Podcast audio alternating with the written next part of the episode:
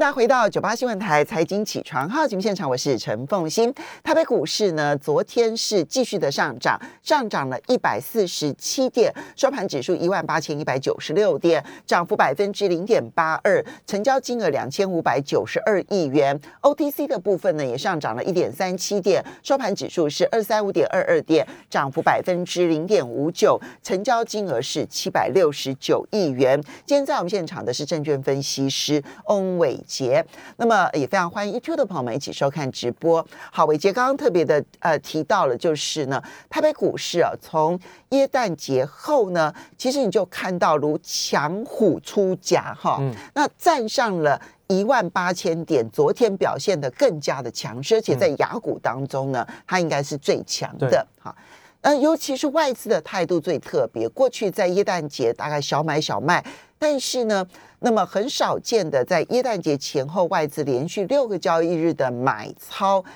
怎么样子来看待台北股市未来的走势？啊，欢迎早大家早好。我想其实最近这几天台北股市的强哦，基本上，哎，不算是在我们的预期当中。但是呢，我们在上个礼拜有跟大家讲过哈，如果它没有急跌跌破一万七千三百点啊，基本上它就是比较偏多方格局掌控哦，所以其实。多方的机会还是比较大哦。那当我们不去预测指数的高点，或者是它会不会上涨这件事情，我们一切都是看指标，或者是看这个讯号哈。那讯号其实就是价格嘛。那另外一个就是这个成交量哦。那我觉得其实昨天的这个成交量看起来是有比较明显的回升，这个是其实是比较好的一个现象哦。那发动的那一天就是挑战呃一万八千点哦，一八零三四那一天啊。盘中第一次攻到一八零三九嘛，创历史新高，就上个礼拜五，好，上个礼拜五之后呢，在这个礼拜就持续的往一万八千点站稳这件事情去做挑战哦。我觉得现在目前看起来，在筹码面的部分还算是维系的算不错，这个算是在外资。放假的时候，吼，这个成交量维持的算还蛮稳定的，吼，那至少我们可以期待说，哎，跨完年回来之后，外资一旦归队，那么当成交量恢复到正常的一个交易水准的时候，其实台北股市在一万八千点以上就会相对比较有支撑，好，那所以我们还是提提醒大家，就是以现在目前量缩创高的一个状况来说，主要是因为外资休假，哦，那价格创高，那我们就看这个支撑点，那以现在目前来看。月线哦是一个比较重要的一个支撑，那这个月线哦，其实它到以目前的月线位置来看哦，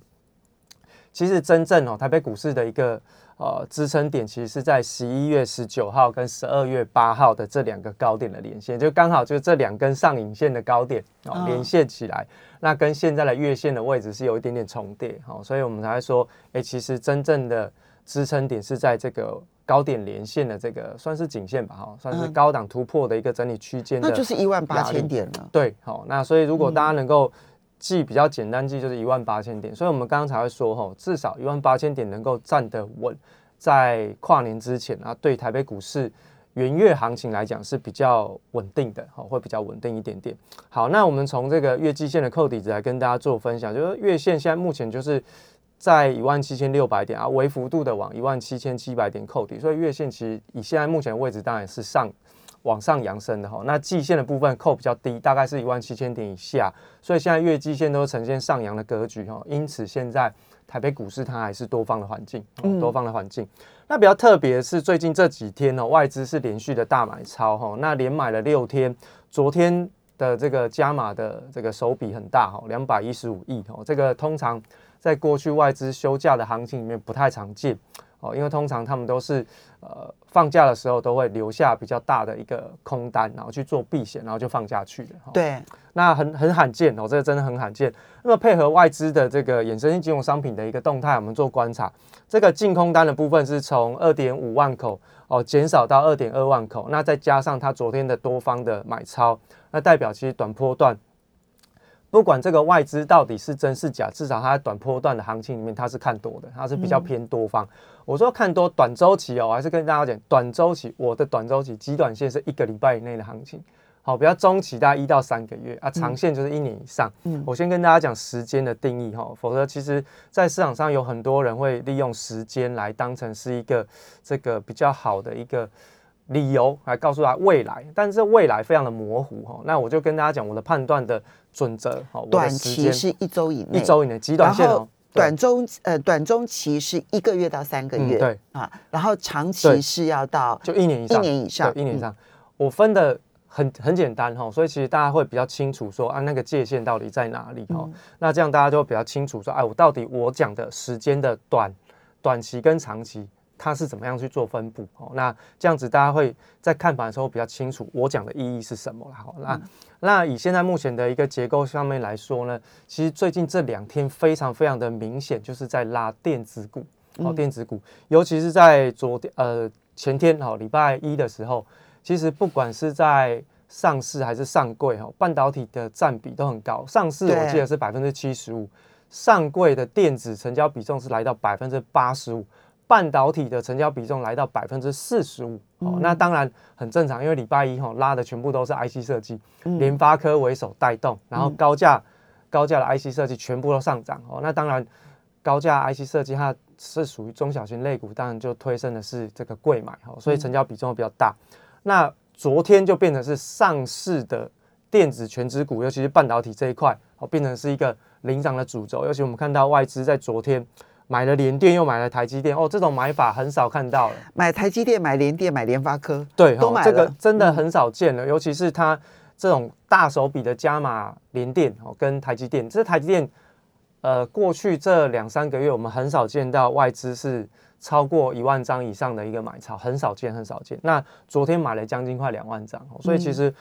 短期来就来短期哈，极短线来讲哈，其实我认为这个多头结构应该是有利于到。跨年回来之后的行情应该都还 OK，否则外资应该不太会那么简单就大手笔的加码去做台积电哦，因为毕竟台积电以今年的状况来说，它是比较偏落后于大盘，然后它都是被外资拿来做控盘的工具哦，所以这个外资重新再回来加码台积电，那应该在元月行情的部分是有它的目的存在，那当然也是跟最近台积电宣布说要在台中新盖的。两纳米厂是有关系哦。我们常常说，其实今年台积电的这个利多，应该全市场在上半年都知道。嗯。可是，在下半年哦，有两个比较重要的台积电相关的，不能够算是大利多哦。那但是至少它是扩产的一个状。第一个就是高雄设厂，第二件事情就是最近的台中。哦，不过台中这个设厂，我觉得意义重大，因为它是二纳米跟一纳米，没错，那就它意味着它要把最先进、最先进、最先进的制程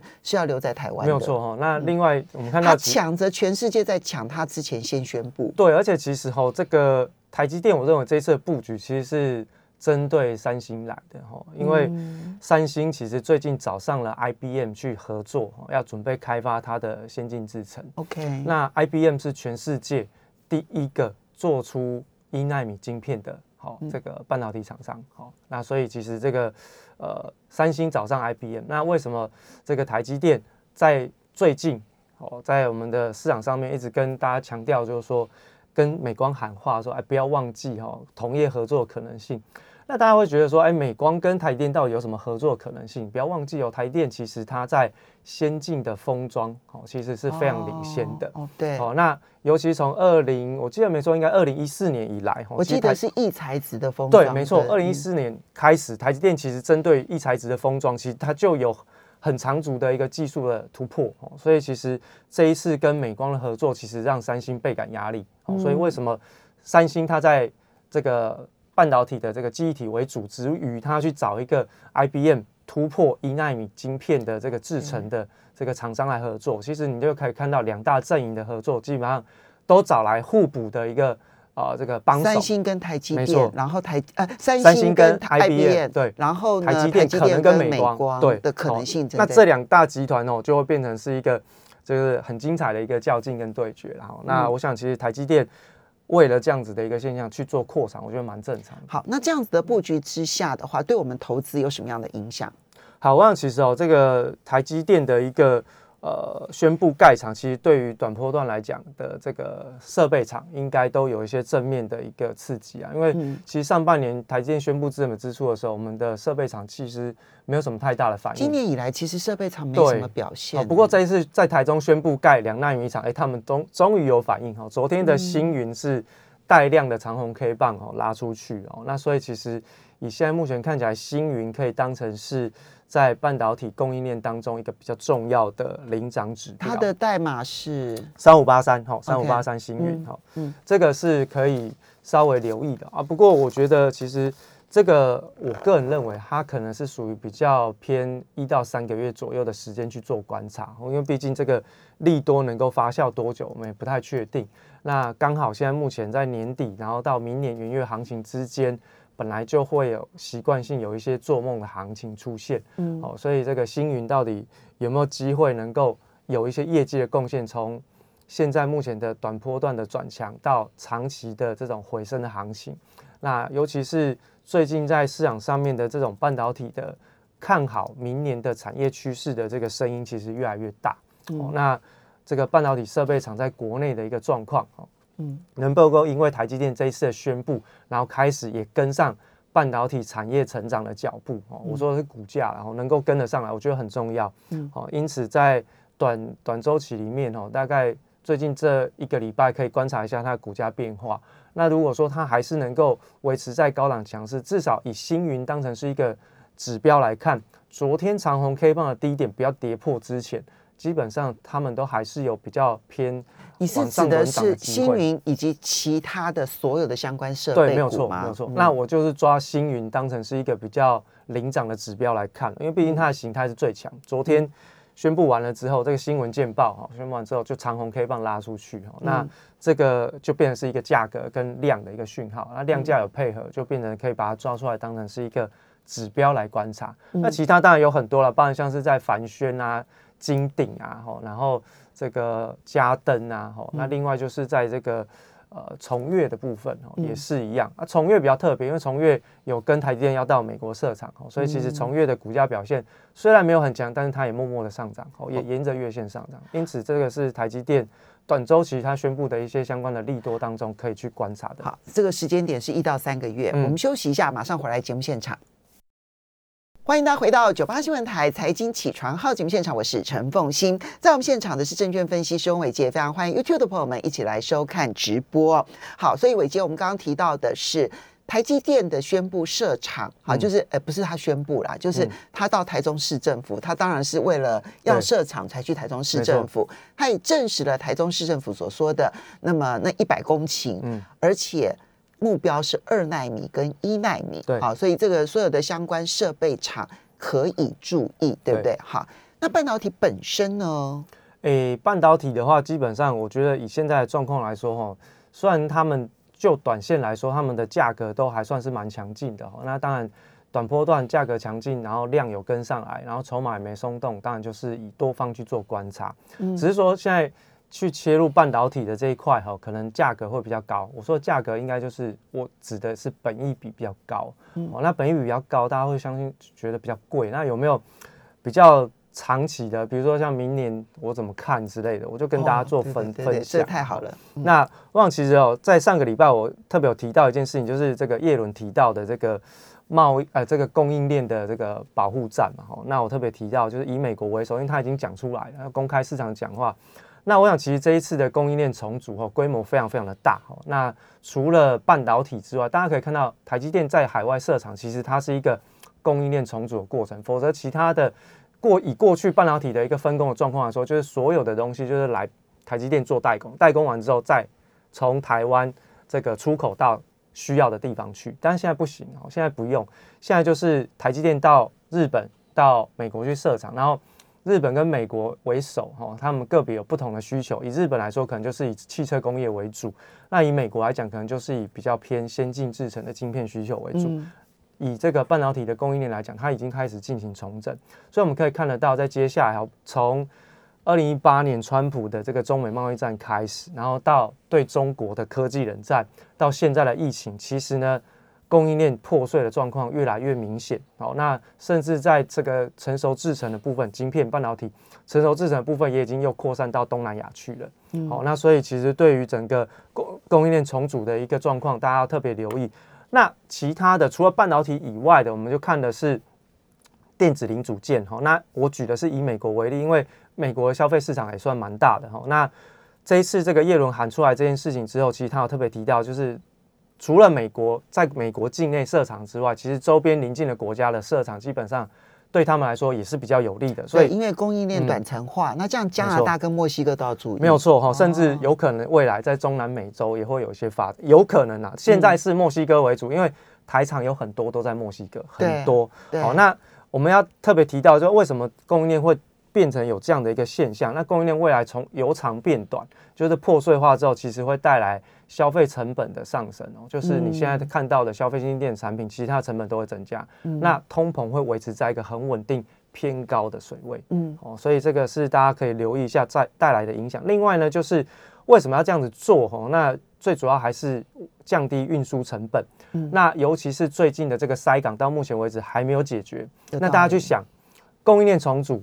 运输成本，然后为什么会塞港？为什么会塞港？然后为什么拜登会去坚持他的疫苗政策不放松？嗯，其实呢很简单，答案就是合理化供应链重组这件事情。嗯，好，合理化了之后，哎，基本上对美国来讲，美国不一定要能够赚大钱，但是对他有利就可以，或者是打破现在原来的平衡。那其实我们就说，这个其实就是一场供应链重组的战争。现在不可能随便发动战争，所以我就在。经济上，在产业上发动一场破碎的战争。好，那如果这样一来的话，预先有在墨西哥布局，它可能就会在这个供应链重组的过程当中，它至少能够吃到美国的单子。没有错，嗯。那以墨西哥来讲，我们就帮大家做个整理了哈，因为这个墨西哥概念哦，对，因为从过去哦，这个川普打贸易战之后，其实有很多台商就已经蠢蠢欲动了啦，哈，就是。美国打关税贸易战，那我当然为了关税考量，我不能从中国出口到美国，因为被课重税，我就把它搬到美国附近，人力成本比较低一点，就是墨西哥。嗯，好，那包含像是在伟创、红海、和硕、人保、伟影、英业达、台达电跟广达，哦，这几个，但我们发现有个特色，电子五哥的早期的一些公司，没有错哈。那而且呢，这一些这一些。代工的厂商里面，包含像这个伟创，包含像红海，好，然后包含像是伟影、英业达跟广达，伺服器的大厂，对，好，都是伺服器啊。北美不是，而且都布局很久，哎，没有错。那过去呢是美国的这一些科技龙头厂把伺服器的订单交到台湾。那如果我现在这一些代工的，专门做伺服器转型或者是专门做伺服器代工这些厂，全部都已经在墨西哥，对这些。北美的这个科技大厂来说，哎，其实很简单哈，就是他们要需求的部分运输成本大幅度的下降，嗯，所以其实对于这一个板块来讲哦，这个就变成是未来这一年当中，我们可以去留意在供应链重组之后的一些相关的变化。那你看到最近这里面有一些公司其实是呃每一家公司的呃这个它的位阶不同，不一样不一样，完全不同。你比如说好同呃这个同一家嗯这个集团的。伟创的位阶就相对比较低，没错。可是伟影的位阶是很高，对，而且伟影是高价股哦，它是高价股。那所以我们就大概帮大家整理一下。那台达电的部分很特别，因为台达电它是属于绿能厨电设备。嗯，那厨电的部分哈，现在最近大家不是在讨论这个能源战，然后大家想说我要怎么去找新的能源或者是环保能源？跟各位讲，除了这个能源之外，厨电装置也很重要。嗯，好，那它在墨西哥也有，而且这一次也许它的厨电。是要跟特斯拉合作，特斯拉有一块业务在做厨电设备。嗯，好，那如果说是这样，那它就变成是绿能厨电相关的板块。哈，那我们简单跟大家讲一下他们的一个位阶了。哈，那伟创的部分现在大概是均线纠结啊。我讲的这一些哈，我刚刚讲的墨西哥概念股，我都是用日线还原全值去看的位置。好，所以不用不是以现在你看到是还原全息之后的日线去做观察。好，我先跟大家讲条件。好。好，尾创的部分现在目前看起来是月季线、年线跟就是均线纠结，三条比较重要的均均线是纠结啊，所以现在目前没方向，整理中。红海的部分比较偏弱吼，在年线以下震荡，好，那在一百块这附近来来回回。嗯，合硕的部分近期有一点点缓步推升，那短波段、短周期哈，短周期在一到五天当中，你可以看一下十二月二十八号低点支撑。人保的部分好站上月线，那它是大概是标标准的多头的结构。那看一下月线的支撑，尾影它是一个多方的格局，看月线支撑。英业达比较偏弱势，它在年年线附近上下来回震荡，哈，比较趋势比较不明显。那台达电呢，它是站回到年线以上哦，不过它还是形态还是有点弱。那看的短波段是十二月二十七号的低点支撑。那广达最近表现算是不错哦，十二月二十八号就是昨天哦，有带量喷出的一个现象。那低点哦，就是昨天带量的低点，看它的短周期的一个支撑。这其实就目前看起来，墨西哥布局的一些厂家哈，可能在明年度这个供应链重组。越来越接近完成的过程里面，会不会开始看到他们的中效？这个是我们可以在明年当中可以留意的一个观察重点。好，这些墨西哥投资，然后而且很重要就是呢，它会属于美国在供应链重组的过程当中希望依赖的，没有错，对不对？哈，那当然不是说所有的在墨西哥都有投资的公司都 OK，因为有一些可能对美国来说不见得叫做国防安全，没错没错。那这些不管伺服器也好，或厨电也好。其实是有国防安全的，对，好，大家可以考虑。对，然后另外就是在那个马士基最近花了三十六亿美元收购一个物流，那他要转做陆运这件事情上面很有趣。那大家要留意哦，马士基是海运的大厂，那中欧班列的相关的个股，我们国内就只有一家台华中欧班列概念股台华。那另外呢，就是土耳其台泥在土耳其的布局，它也是绿能相关，欧洲的绿能市场跟厨电业务市场很大。嗯，好，所以其实，在明年度的整个台湾的产业上面，我就会比较偏重这几个板块去做观察，然后可以跟大家分享一下。好，所以呢，刚刚这一些都是，嗯，已经不，这这就长长期了，对不对？对，长期的，呃，一年的考量，就是考量，其实你未来看到的美国的重心点一定是重组供应链，没错。然后你看到有很多的布局，其实也有考量到，如果在亚洲来讲的话，不管是中欧班列，嗯，或者在土耳其的绿能。发展，这个还蛮有意思的。台湾的这些厂商还真是有生命力哦，可以提供给大家做参考，大家来做一些研究。非常谢谢我们的好朋友欧伟杰，非常谢。